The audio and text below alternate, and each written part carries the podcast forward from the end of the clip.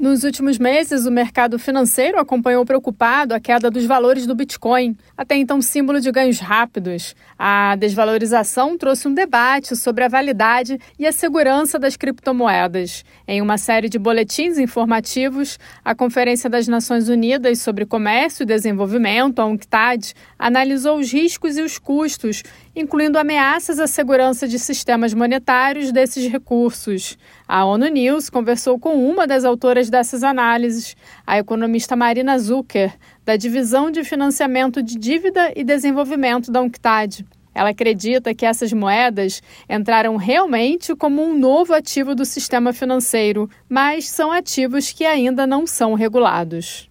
A gente vê historicamente que o sistema financeiro aparece novos produtos financeiros, mas eles precisam ser regulados de forma correta para não impor risco nem para a economia nacional, nem para os consumidores. Em uma das análises, a Unctad aponta que além desta instabilidade financeira, as criptomoedas podem colocar em xeque o uso de controle de capitais, que é uma ferramenta muito importante para países em desenvolvimento superarem o desenvolvimento e gerarem crescimento doméstico. Criptomoedas e não só Bitcoin, né? Bitcoin é uma das 19 mil moedas, criptomoedas, criptoativos que existem hoje. Elas podem facilitar a evasão de recursos domésticos e colocar em xeque uma ferramenta muito importante para países em desenvolvimento, que é o controle de capitais. Além disso, muitas das criptomoedas e muitos países não há imposto sobre elas, ainda a regulação não chegou a esse ponto. Em países que estão colocando impostos, às vezes ainda não há formas de, de garantir que esse imposto realmente chegue ao poder público. Então, elas podem diminuir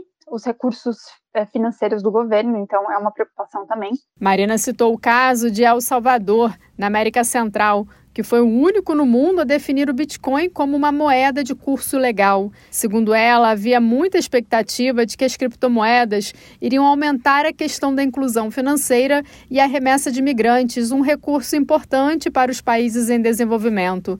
Mas não foi isso que aconteceu gente está vendo que isso não se concretizou. Então, você tem somente cerca de 10% da população em El Salvador está usando. Segundo dados mais recentes, menos de 2% das remessas de imigrantes que vão para El Salvador são canalizadas por criptomoedas. Então, na realidade, essas promessas de resolver alguns dos problemas dos países em desenvolvimento não foram respondidas. Marina Zucker destacou ainda que muitas famílias que investiram em criptomoedas tiveram suas economias em risco com a queda do valor das moedas, além do próprio governo de El Salvador, que ficou exposto às variações de câmbio e à diminuição dos recursos disponíveis. Para ela, esse é um exemplo que as moedas não são uma solução para os países em desenvolvimento.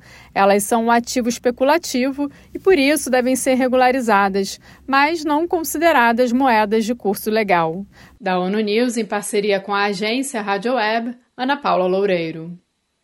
Hello, it is Ryan, and I was on a flight the other day playing one of my favorite social spin slot games on chumbacasino.com. I looked over the person sitting next to me, and you know what they were doing? They were also playing Chumba Casino. Coincidence? I think not. Everybody's loving having fun with it. Chumba Casino is home to hundreds of casino style games that you can play for free anytime, anywhere, even at 30,000 feet. So sign up now at chumbacasino.com to claim your free welcome bonus. That's chumbacasino.com and live the Chumba life. No purchase necessary. VGW, void, prohibited by law. See terms and conditions 18 plus.